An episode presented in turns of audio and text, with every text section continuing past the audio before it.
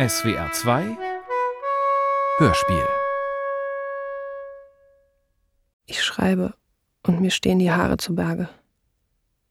Ich schreibe, aber die Worte vermögen nichts. Ich schreibe, weil es notwendig ist, damit die Menschen auf dieser Welt von diesem ungeheuerlichen Verbrechen erfahren und es rächen können. Ich schreibe, und in Babi Yar geht das Morden von wehrlosen und unschuldigen Kindern, Frauen und Kreisen weiter, von denen viele, so sagt man, halb lebendig begraben werden, weil die Deutschen wirtschaftlich denken und es nicht mögen, Kugeln zu verschwenden. Wozu sind Worte? Und was nützt mir der Stift? Wenn mein Herz vor Kummer versteinert ist und ich wie ein Sklave mit eiserner Kette am Fuß fremde Erinnerungen für immer mitschleppen muss. Gab es so etwas jemals in der Geschichte der Menschheit? Niemand hätte sich etwas derartiges auch nur ausdenken können. Irina Charaschunowa, 28 Jahre, Grafikerin, Tagebuch. Ich kann nicht mehr schreiben. Man darf nicht schreiben. Man darf nicht einmal versuchen zu begreifen, weil in dem Augenblick, in dem uns das Geschehene wirklich bewusst wird, werden wir wahnsinnig.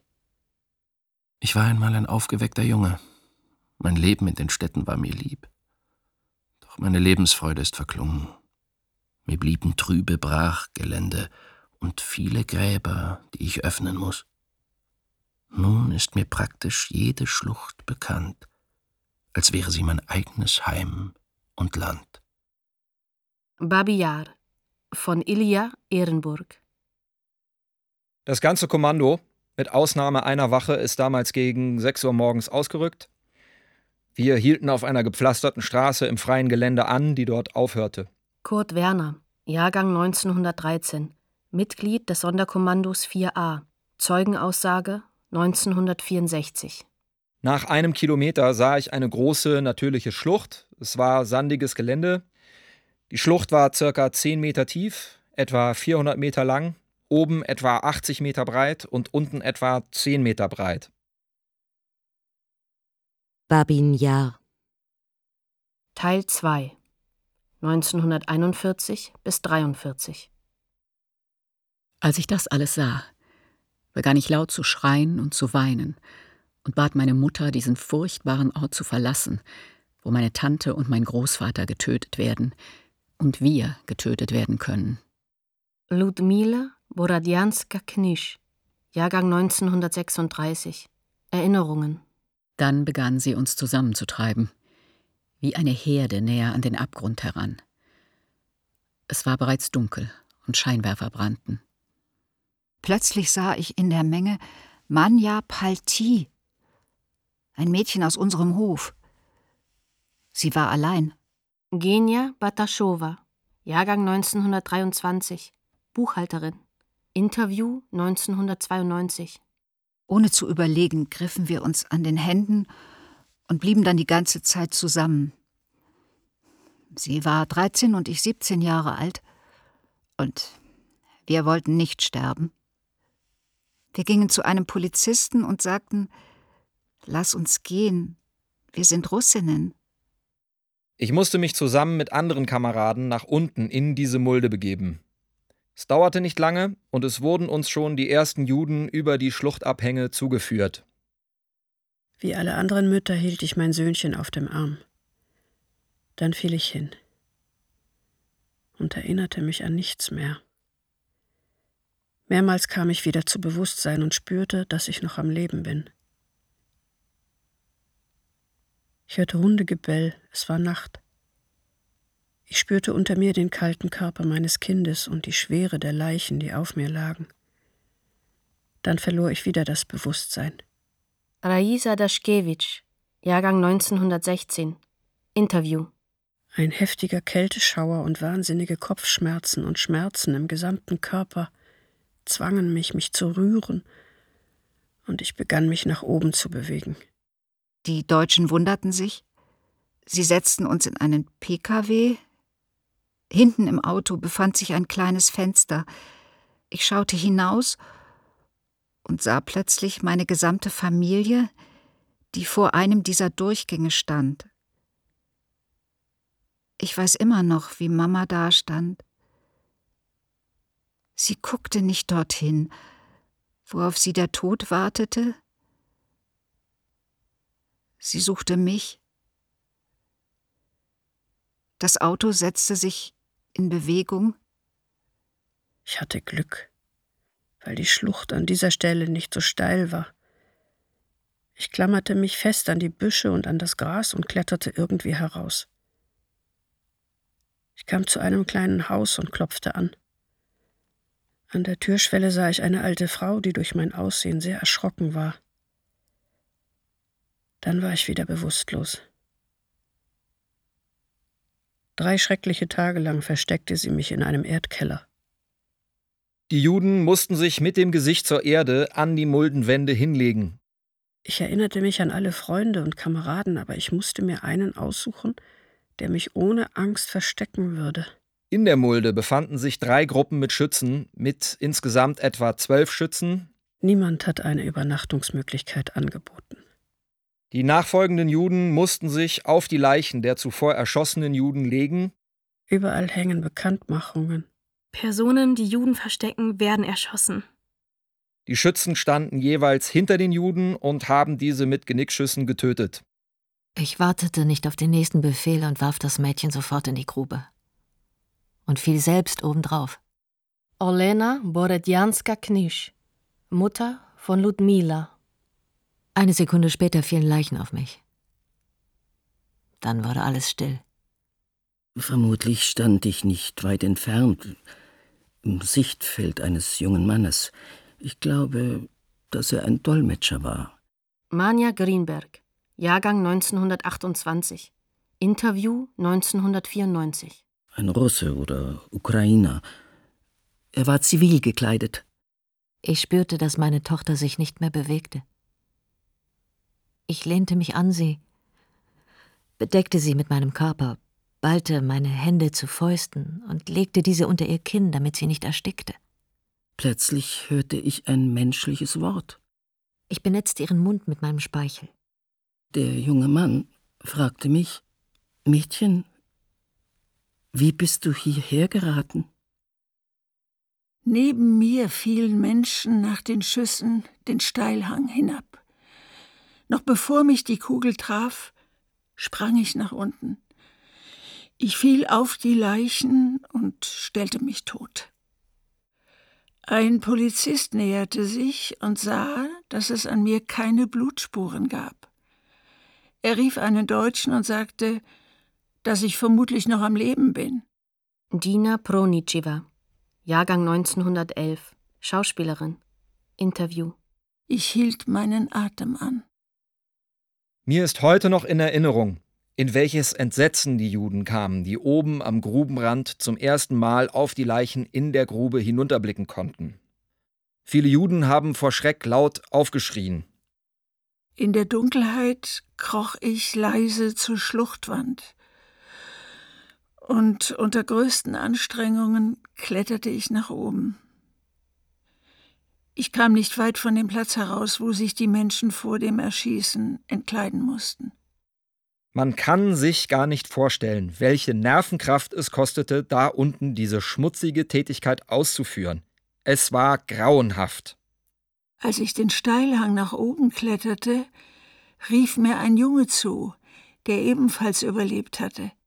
Ich musste den ganzen Vormittag über unten in der Schlucht bleiben.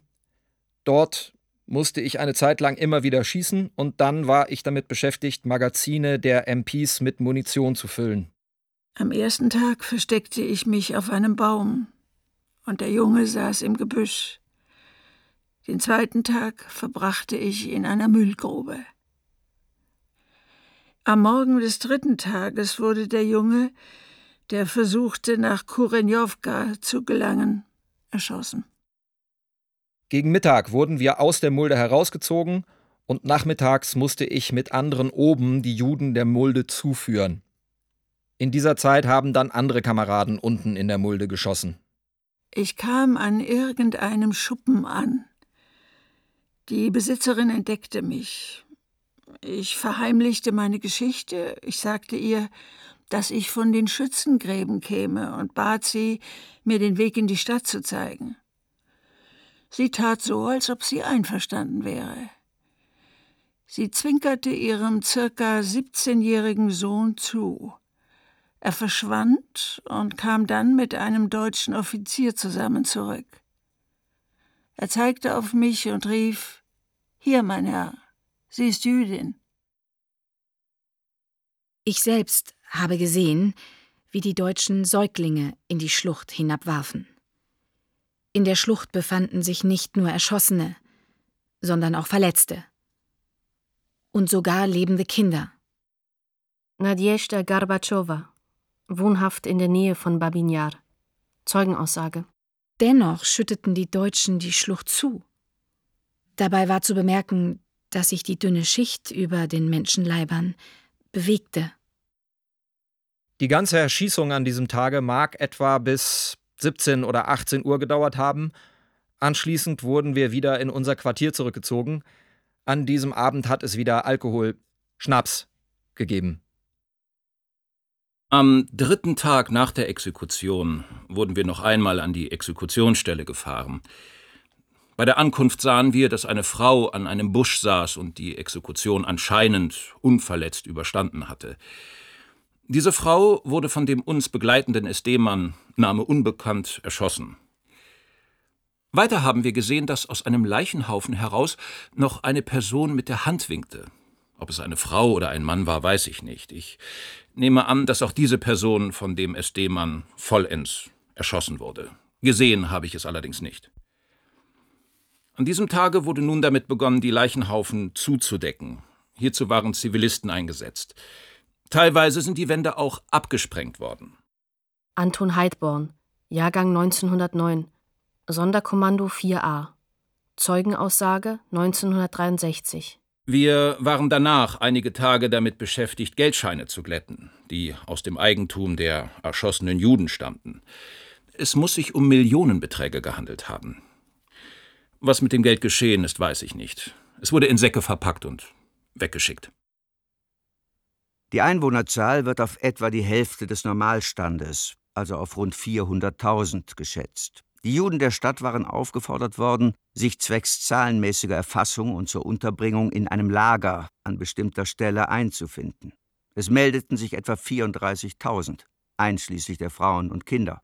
Alle wurden, nachdem sie ihre Wertsachen und Kleidungsstücke hatten abgeben müssen, getötet, was mehrere Tage in Anspruch nahm die Verwaltungsabteilung der 454. Sicherungsdivision am 2. Oktober 1941.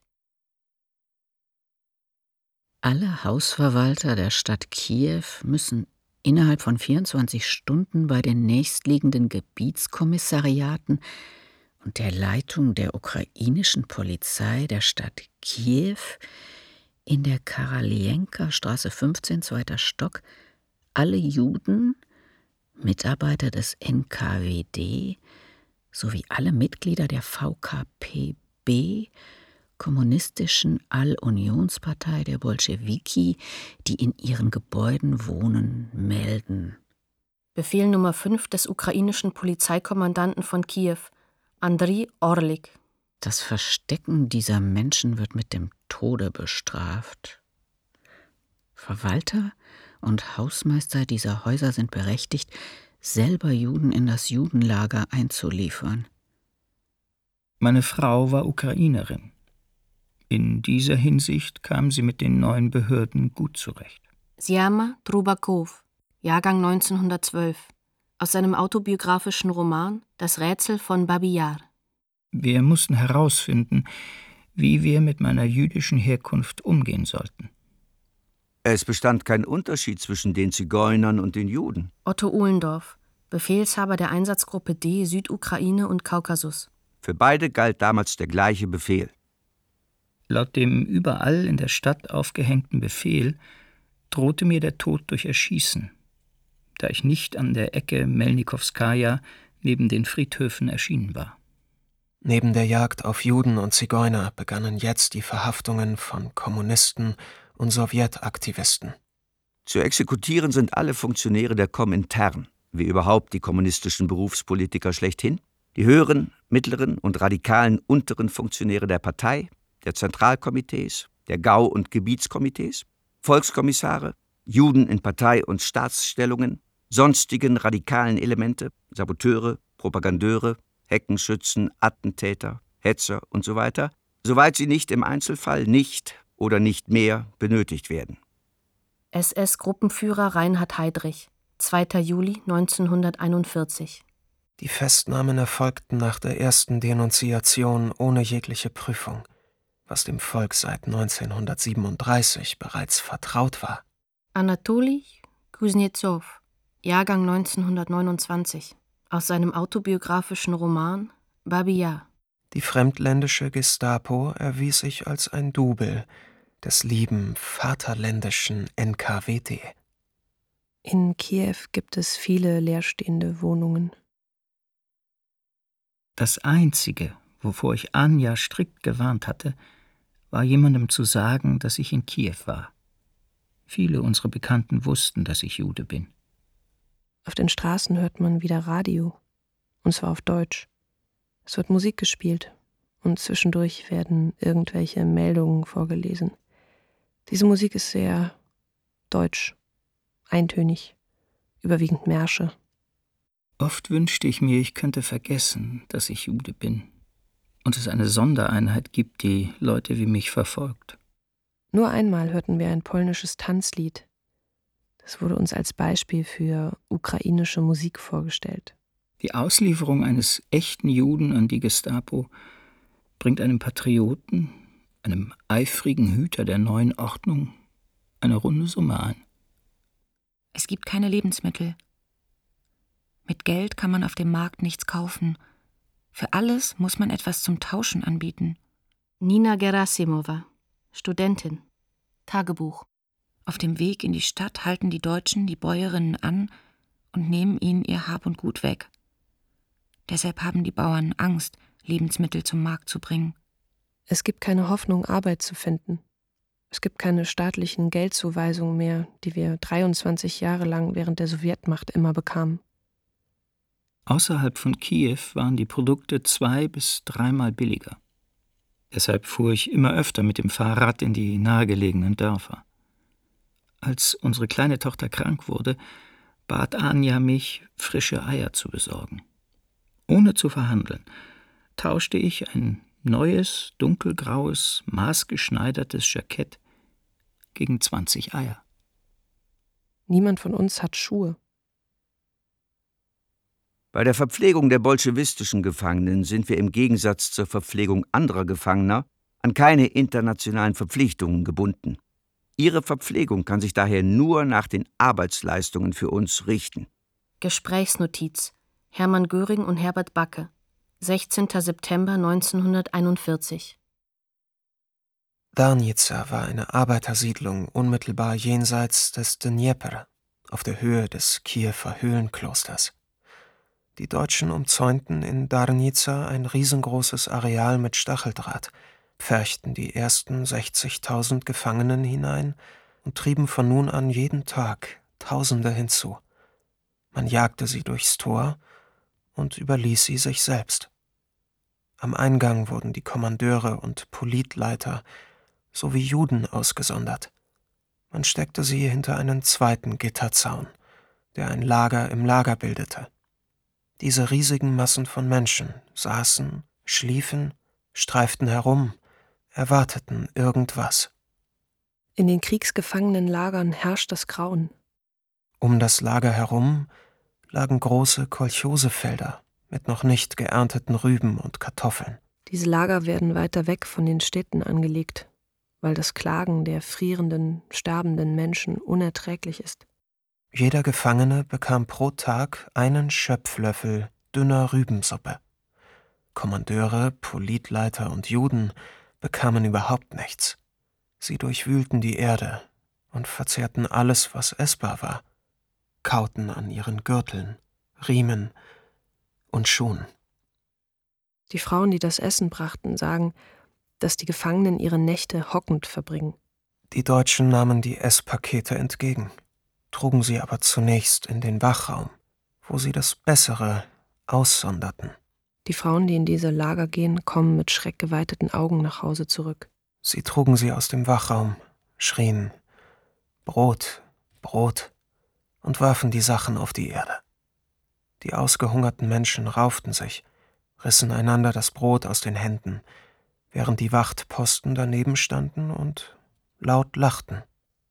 Jeden Tag wird es kälter, aber die Kriegsgefangenen werden weiterhin unter freiem Himmel, fast ohne Essen gehalten. Und so ist es in allen Lagern. In Broari, Gogoleva, Danica, auf der Kirosina-Straße. Unter den Wachsoldaten war ein Feldwebel namens Bitzer, ein leidenschaftlicher Jäger. Er nahm sein Kleinkalibergewehr und ging im Lager auf Jagd. Er schoss auf irgendeinen Spatzen, drehte sich dann ruckartig um und schoss auf einen Gefangenen. An manchen Tagen erlegte Bitzer 20 bis 30 Gefangene. Außer Deutschen und Polizisten traf man nur selten einen Passanten auf der Straße.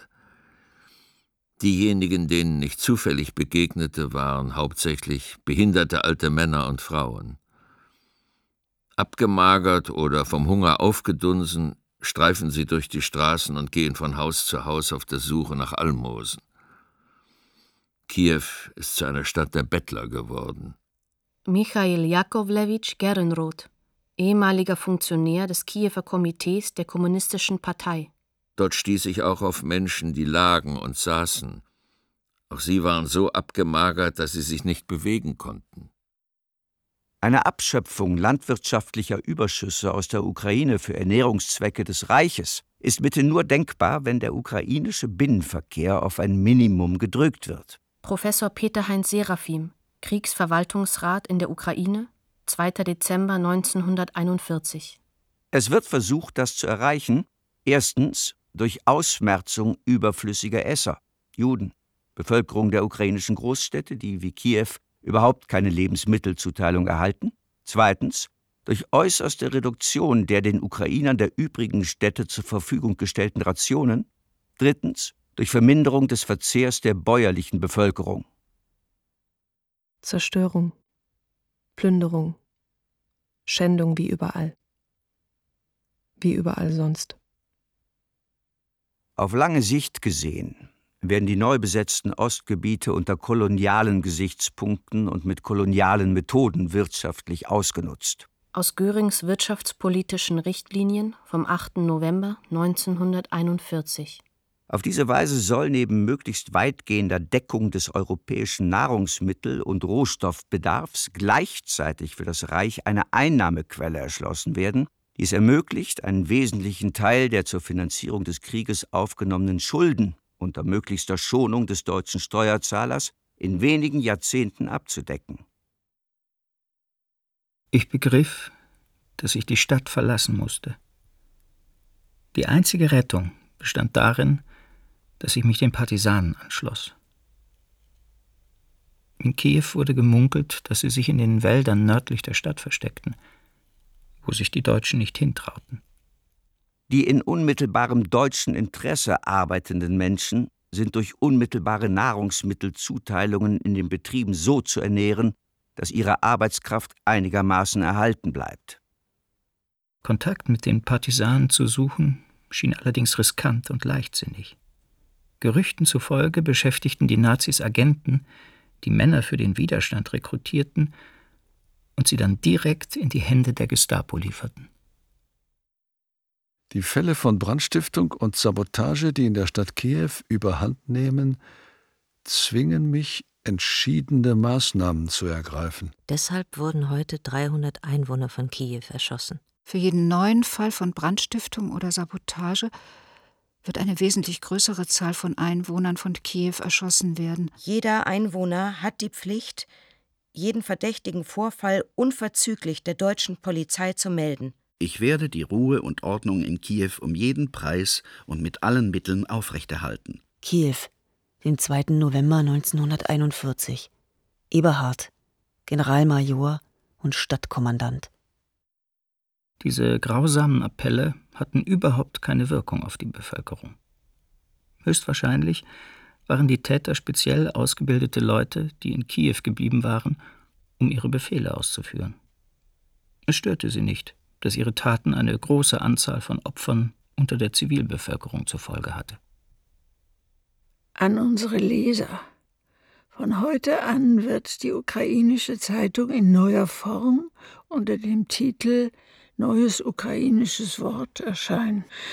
Extreme Nationalisten Hand in Hand mit bolschewistisch gesinnten Elementen haben den Versuch gemacht, die national-ukrainische Zeitung in ein Informationsorgan zu verwandeln, das ihren verräterischen Zielen dienen sollte. Neues ukrainisches Wort, 14. Dezember 1941. Die Redaktion ist von diesen verräterischen Elementen gesäubert worden. Diese Schlusszeile. In der Schlucht Babija wurden erschossen der Redakteur des ukrainischen Wortes, Iwan Ragatsch, die hervorragende Dichterin, die Vorsitzende des Schriftstellerverbandes und Redakteurin des Almanachs Pauken, Olena Telicha, sowie eine ganze Reihe von Mitarbeitern. In der ganzen Ukraine begannen massenhafte Verhaftungen und Erschießungen von ukrainischen Nationalisten. 26.12.1941 Heute ist der zweite Weihnachtstag. Die Deutschen haben Feiertag. Sie alle sind satt und zufrieden. Bei ihnen brennen überall die Weihnachtsbäume. Unsere Leute bewegen sich wie Schatten. Es herrscht schrecklicher Hunger. Die Menschen kaufen Lebensmittel auf den Märkten, aber nur kleine Becher und kochen dann eine dünne Schleimsuppe daraus, die dann ohne Brot gegessen wird, weil Brot nur zweimal in der Woche ausgegeben wird. Das ist unsere Ernährung. Im besten Fall. El Nartava, Lehrerin, Vorname unbekannt, Tagebuch. Viele leiden an Typhus. 31. Dezember. Dieses schreckliche Jahr geht zu Ende. In dieser Silvesternacht hoffe ich, dass das kommende Jahr besser sein wird. Ich wünsche mir, dass dieser schreckliche Krieg bald vorbei ist und dass ich in diesem Jahr mein Studium abschließen kann. Ich wünsche mir ein glückliches neues Jahr. Aber wie viele Menschen werden Neujahr nicht erleben? Wie viele Verwundete und Sterbende wird es in dieser Nacht geben? Es ist Winter und es herrscht strenger Frost. Es ist unmöglich, sich das ganze Grauen an der Front vorzustellen. Ich möchte allen viel Glück und einen guten Rutsch ins neue Jahr wünschen, vor allem denen, die jetzt direkt im Kampf stehen. Ich wünsche mir, dass der Winter vorbeigeht und es wieder warm wird. Die ganze Woche hatten wir hier Frost bis minus 17 Grad. Ich wünsche allen unseren Menschen ein glückliches neues Jahr. Am 8. Januar 1942 kam ein Trupp bewaffneter Deutscher mit einem Lieferwagen ins Krankenhaus. Dr. Musi Tanzura, Leiter der Pawlow-Psychiatrie. Zeugenaussage im Prozess von Kiew 1946. Der Lieferwagen fuhr an eine Station heran. Patienten wurden hineingepfercht. Der Wagen wurde geschlossen.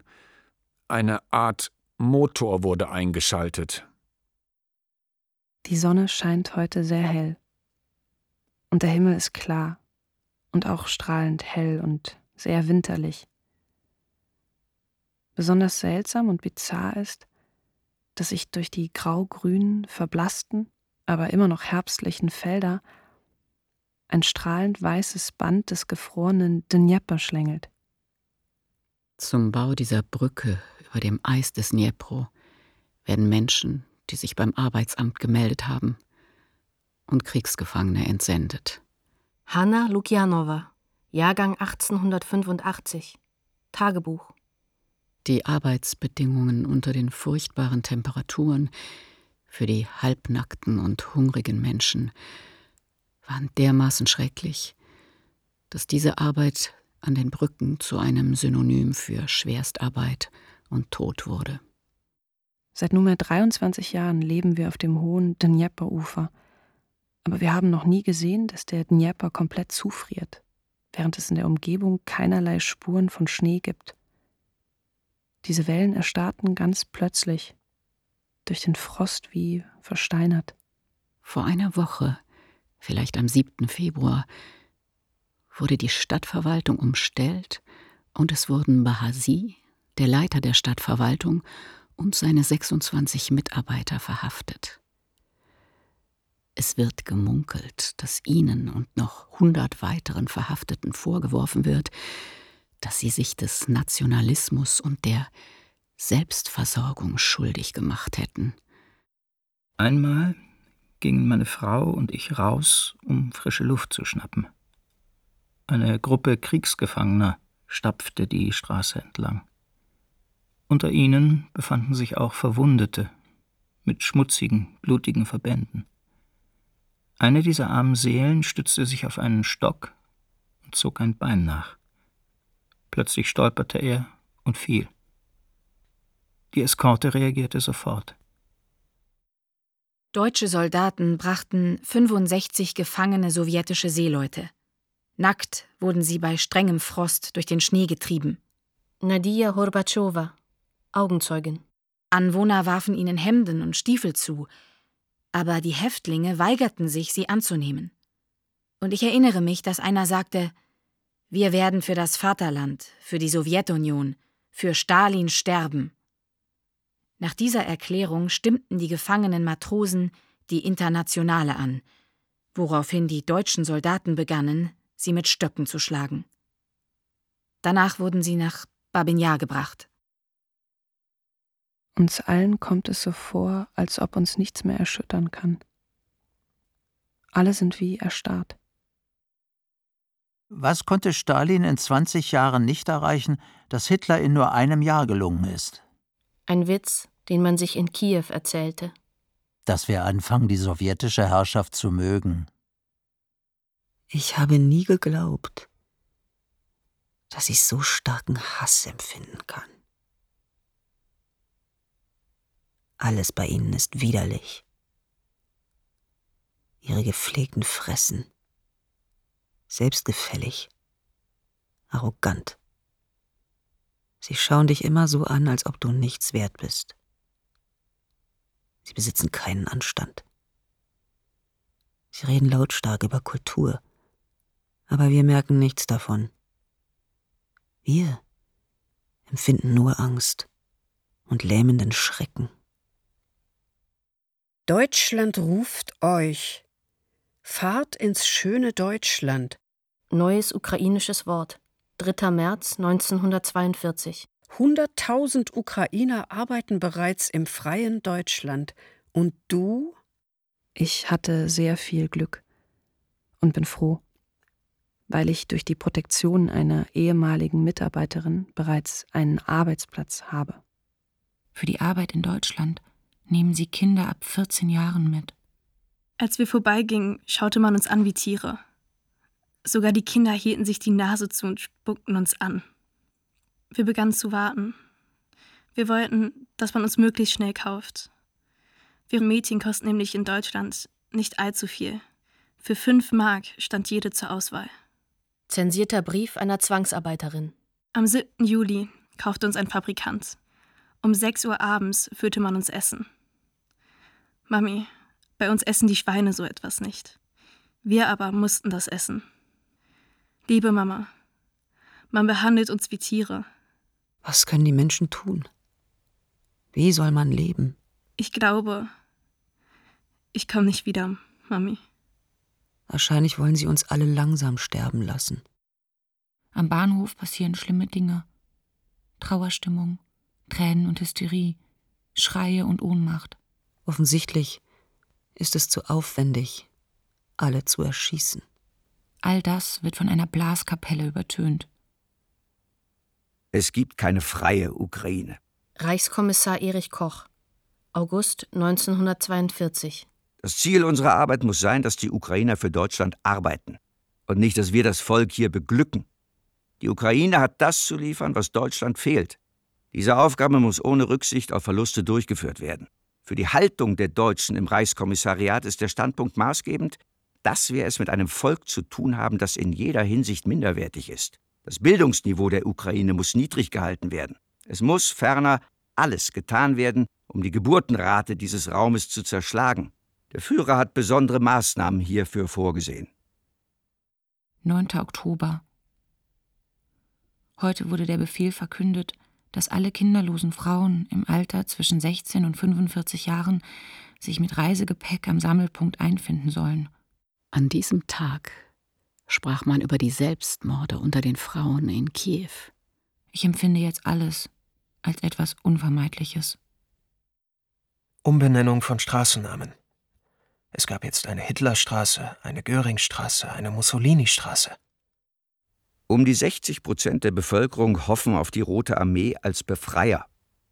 Deutscher Geheimdienstbericht aus der südukrainischen Großstadt Kryvyi Rih. Jemand informierte die Gestapo, dass ich ein Kommunist und Jude sei. Ich wurde festgenommen und zum Verhör geführt. Der Ermittler schien unsicher zu sein, was er mit mir anfangen sollte, und befahl plötzlich, dass ich mich ausziehen solle. In dieser Situation konnte ich es mir nicht leisten zu zögern. Zieh auch die Unterhose aus, befahl der Ermittler. Dieses Mal war ich sehr viel langsamer, dem Befehl nachzukommen. Dem Beamten, der mich dorthin gebracht hatte, gefiel das nicht, und er schlug mich mit aller Kraft in den Schritt. Ich krümmte mich, und mein Penis fiel direkt auf den Schreibtisch des Ermittlers. Ich erstarrte. Der Ermittler sah sich meinen Schatz an und sagte, seinem natürlichen Pass zufolge ist er kein Jude. Während ich meine Kleidung wieder anlegte, dachte ich, verrückt. Ein Gestapo-Offizier verschont einen Juden. Heute im Kino der Tiger von Eschnapur. Auf den Straßen sind viele Menschen in Uniformmänteln unterwegs. Taubengrau graue haben die Deutschen. Ein großer, wunderschöner Abenteuerfilm. Zum ersten Mal sehen Sie auf der Leinwand echte indische Landschaften. Fuchsrot, tabakfarbene, die Ungarn. In der Hauptrolle Layana, die beliebte Tänzerin von ungewöhnlicher Schönheit. Schwarz mit Grau, die Frauen auf dem Markt nennen sie Störche, hat die ukrainische Polizei. Sie laufen mit kurzen Stöcken in der Hand herum, sie haben keine Waffen. Sensationen, angespannte Aufmerksamkeit, Abenteuer, Drama. Papageiengrün tragen die mobilisierten Ukrainer. Opernspielplan. Spielzeit 1942. Nur für Deutsche. Die einheimische Bevölkerung ist überwiegend arm gekleidet und trägt zerrissene Sachen. Madame Butterfly, La Traviata, die Glocken von Cornwall, Pic Dame, Faust. Zivile Einheimische dürfen die Straßenbahn nicht benutzen. Ballette, Coppelia, Schwanensee. Ich gehe zu Fuß. Dieses schreckliche Jahr neigt sich dem Ende zu. Und das neue Jahr 1943 steht uns bevor. Ich erwarte nichts Gutes. Ich sehe nur noch stockfinstere Dunkelheit vor mir. Ein Kriegsende ist nicht in Sicht. Ich bin jetzt allein. Ich habe ein gutes Kleid angezogen, in der Wohnung ist es sauber, im Zimmer noch warm. Ich habe ausgiebig Tee getrunken und Gerstenbrot gegessen. Die Funzel schafft es kaum, den Tisch auszuleuchten. Es ist ein gruseliger Winter. Allein dieser Ofen raubt mir die letzte Kraft. Bei den Deutschen gibt es wenig gute Nachrichten. Sie führen Abwehrkämpfe. Unsere sind im Anmarsch. Es ist also nicht so einfach, die Sowjetunion zu besiegen. Wie kann man nur in dieser Silvesternacht lachen, tanzen und singen? Die Dinge schienen sich beruhigt zu haben. Und dann hörte Anja, dass unser Verbindungsmann zu den Partisanen nach dem 20. Januar in Kiew sein würde. Endlich.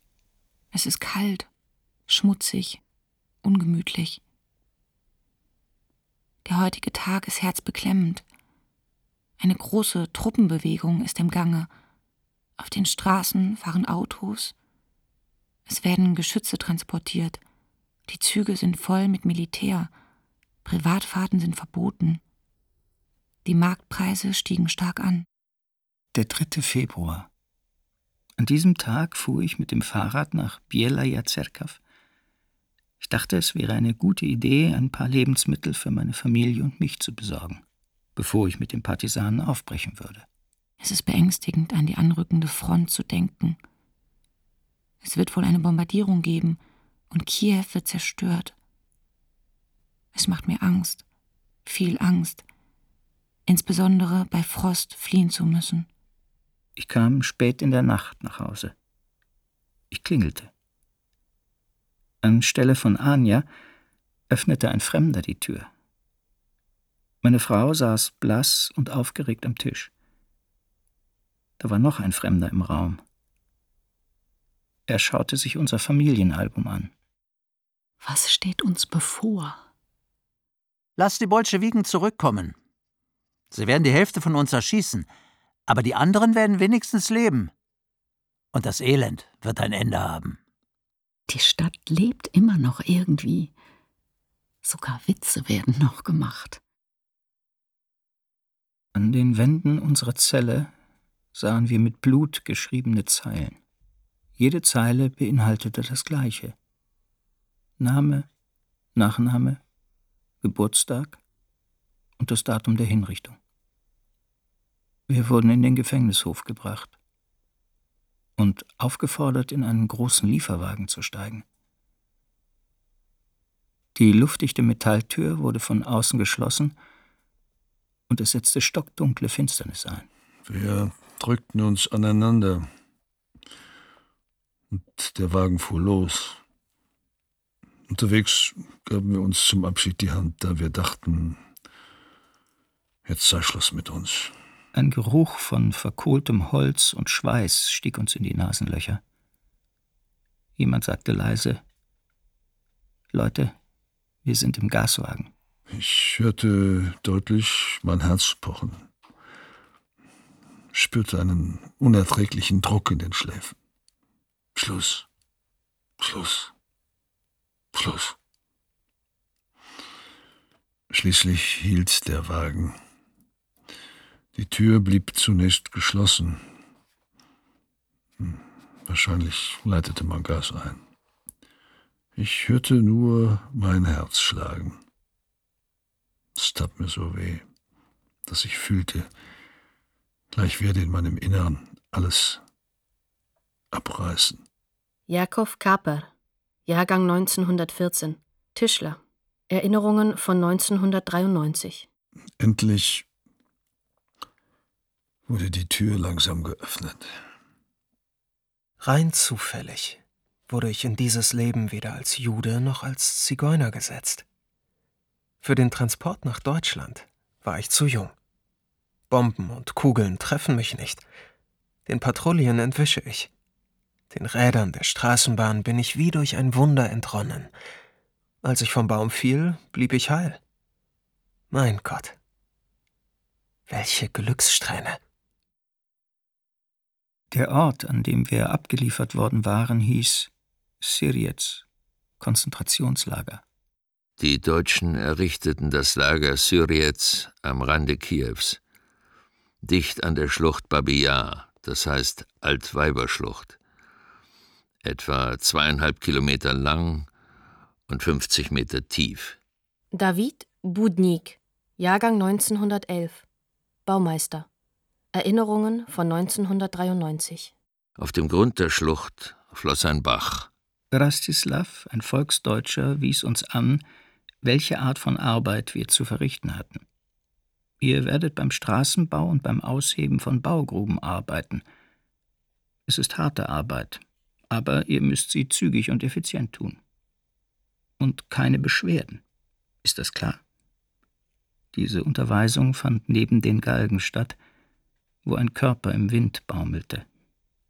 Gestern gehängt, kommentierte Rastislav. Gestern sah ich in der Ferne Autos mit Menschen voller Lärm. Ich hörte Stimmen. Als sich das Auto näherte, sah ich Polizisten, die eine Ladefläche voller Mädchen bewachten. Sie waren alle jung und hübsch, fast alle ohne Kopftücher und mit wehendem Haar. Verzweifelt weinten sie und schrien. Die ganze Straße war durch ihr Stöhnen und Schreien wie gelähmt. Vor allem blieb mir ein hübsches Mädchen in Erinnerung. Ihr Haar war lang, blond und windzerzaust. Ihre Verzweiflung trieb sie buchstäblich in den Wahnsinn. Es war ein herzzerreißendes Bild. Alle Passanten blieben wie angewurzelt stehen. Heute berichtete man, dass es Freiwillige aus einer Pralinenfabrik waren, die nach Deutschland abtransportiert werden sollten. Unser Lager lag Babia gegenüber. Und wenn dort Erschießungen stattfanden, konnten wir es hören. Heute in der Nacht gingen Razzien los. Menschen werden einfach geschnappt und nach Deutschland gebracht. Solche Razzien fanden jeden Tag statt. Aber was das Erstaunlichste war, man hatte sich an sie gewöhnt. Man empfand sie irgendwie bald als selbstverständlich. Das ist doch so natürlich. Die einen jagen, die anderen retten sich. Ist es denn jemals anders gewesen? Am Mittag, als ich an der Straße arbeitete, blickte ich flüchtig zurück und sah zwei Menschen in unsere Richtung gehen und sah, dass es Anja und mein Schwager Viktor waren. Einerseits war ich so glücklich, andererseits wusste ich einfach nicht, was ich tun sollte. Zu dieser Zeit habe ich nicht mehr geraucht. Für einen Zigarettenstummel musste man eine Brotration abgeben und ich war schon halb verhungert. Meine Frau schaute mich kurz mit tränenerfüllten Augen an. So kurz dieser Blick auch war. Der Wachmann bemerkte ihn. Da war ein Hauch von Mitgefühl in ihm. Anstatt meine Gäste zu vertreiben, riet er ihnen, das Paket in die Büsche zu legen und sofort zu verschwinden, bevor sie dem Streifenpolizist in die Arme laufen. 9.4. Am 24.02. wurde Walodja Glawinski verhaftet. Er war Mitglied der Partei und er wurde wahrscheinlich, wie alle anderen, erschossen. Seine Mutter geht weiterhin zur Gestapo. Sie wartet und hofft. SS Paul Radomski, ein kleiner, bebrillter Offizier, brachte immer seinen Hund mit ins Lager. Es war ein gut genährter, kräftiger, und aggressiver deutscher Schäferhund namens Rex.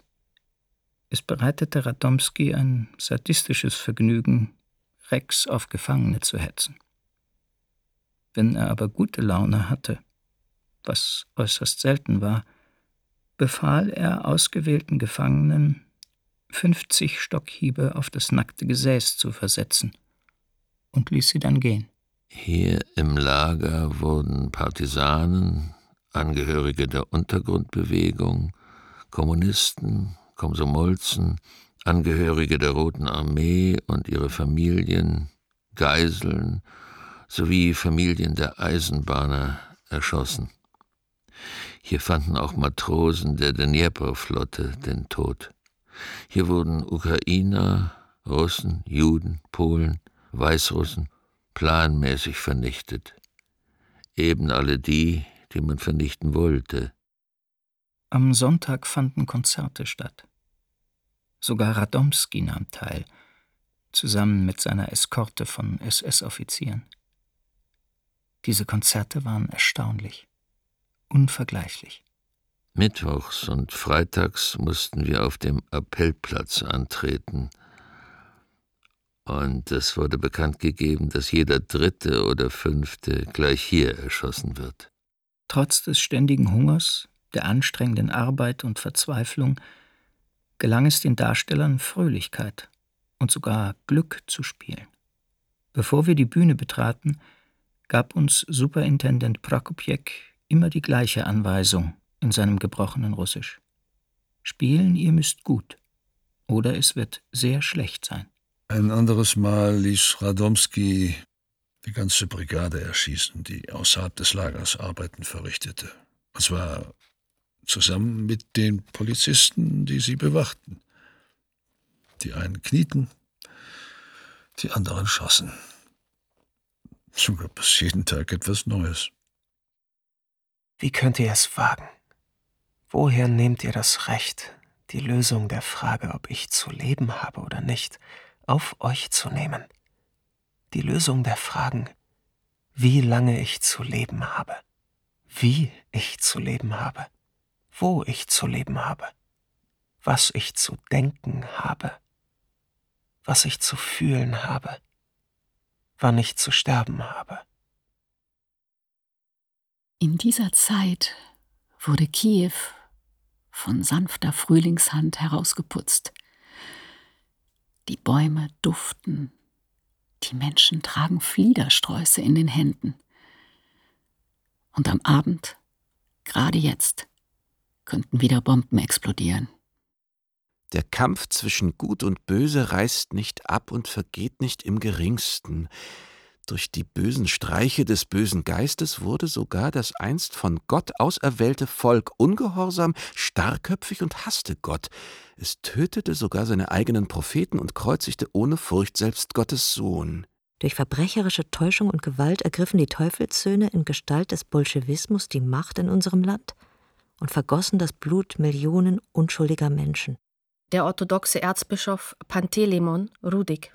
Flugblatt Mai 1943. Ich rufe alle treuen Brüder und Schwestern auf, der schädlichen Propaganda der gottlosen Agitatoren keinen Glauben zu schenken und mit allen Mitteln die deutsche Armee und die deutschen Behörden im Kampf gegen diese Teufelsmacht zu unterstützen und zu helfen, ein friedliches und glückliches Leben des ukrainischen Volkes sowie aller europäischen Völker und der Völker in der ganzen Welt zu errichten.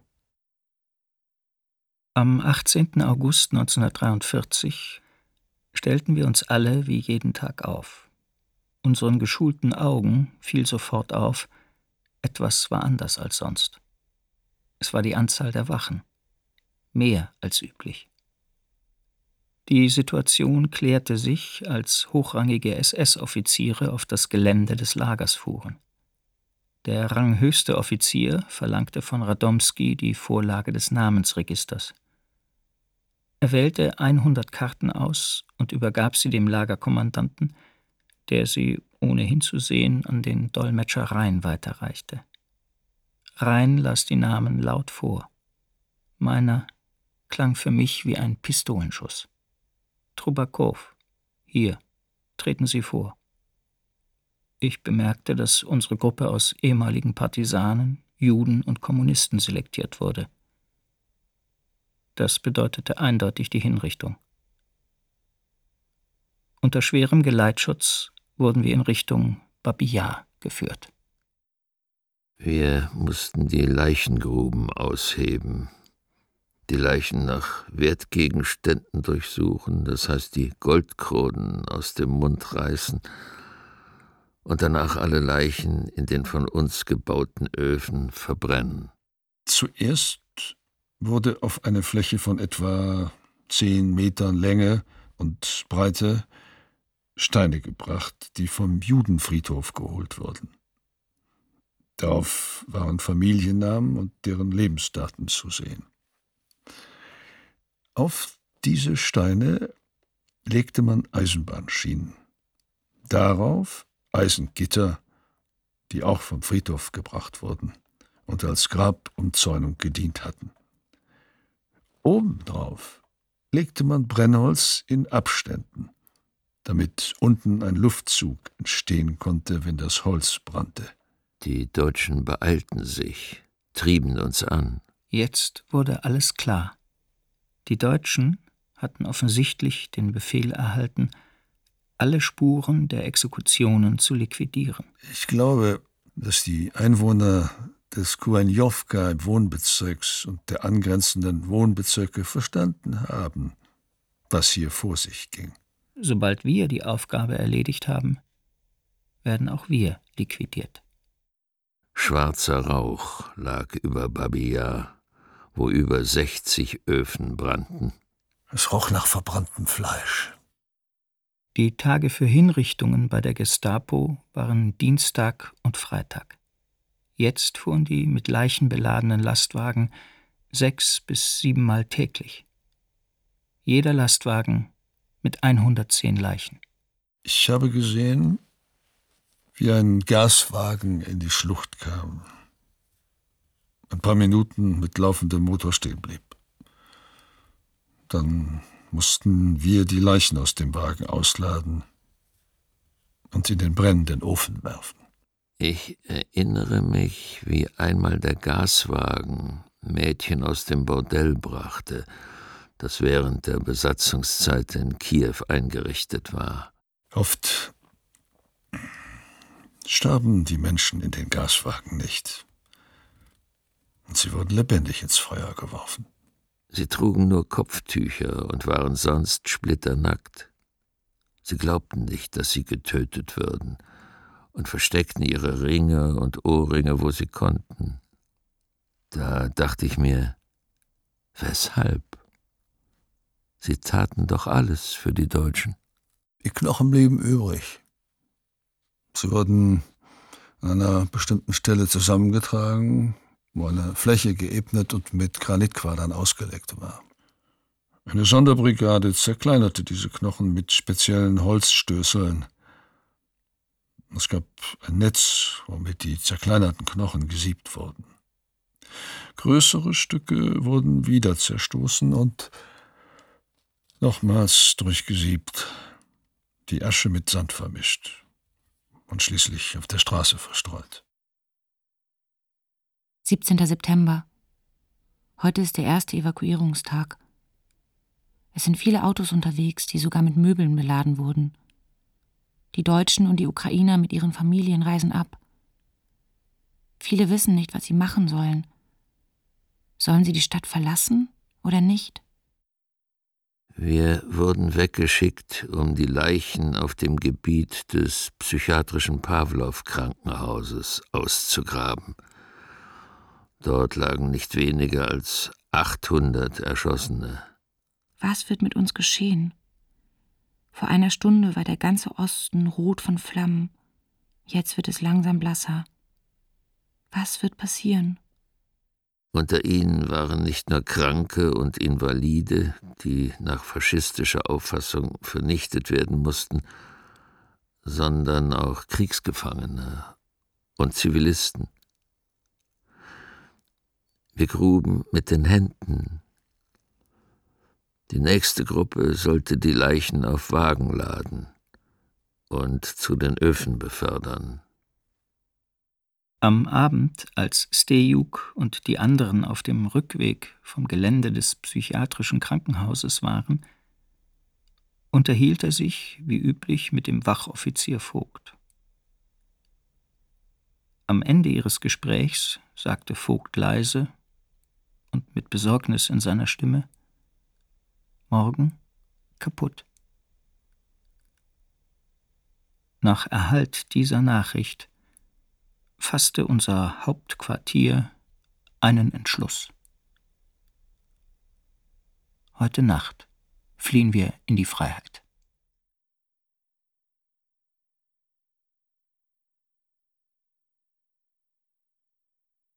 Die Opferzahlen der in Babin Yar und in Kiew ermordeten Menschen sind nicht genau zu bestimmen. Aktuellen wissenschaftlichen Schätzungen zufolge wurden in Babin Yar 65.000 bis 100.000 Menschen ermordet. Davon waren 42.000 bis 70.000 Juden. Bereits vor dem 29. September wurden 1.000 bis 2.000 Juden ermordet. Die Zahl der im Konzentrationslager Sirez ermordeten Menschen liegt zwischen 700 und 5000 Menschen. 500 bis 820 Patienten der Psychiatrie wurden ermordet, sowie auch einige tausend Kriegsgefangene auf dem Gelände der psychiatrischen Klinik. Etwa 1000 Menschen aus dem Gefängnis des Kommandeurs der Sicherheitspolizei und des Sicherheitsdienstes wurden ermordet, vor allem Angehörige des kommunistischen Untergrunds und Juden. 30 bis 800 ukrainische Nationalisten wurden in Kiew ermordet. 100 bis 300 Sinti und Roma wurden in Kiew ermordet. 65.000 bis 68.000 Menschen wurden im Kriegsgefangenenlager Darnicia ermordet. Dabei handelte es sich nicht nur um Kriegsgefangene. Wie viele Menschen in den in Kiew umliegenden Kriegsgefangenenlagern umgebracht wurden, ist nicht zu belegen. Babin Yar Teil 2 von Fabian von Freyer und Andreas von Westphalen es sprachen Manuela Alfons, Wolf Anjol, Susanne Barth, Marc Oliver Bögel, Angelika Fornell, Johanna Gastdorf, Walter Gontermann, Andreas Grothgar, Nicola Gründel, Philipp Alfons Heidmann, Claudia Holzapfel, Caroline Horster, Jochen Langner, Andreas Laurenz Meyer, Jona Müß, Juliane Pempelfort, Linda Schabowski, Katharina Schmalenberg, Luis Friedemann Thiele, Josef Tratnik, Svenja Wasser, Hanna Wert und Ines Marie Westernströer. Übersetzung Jelena Mori.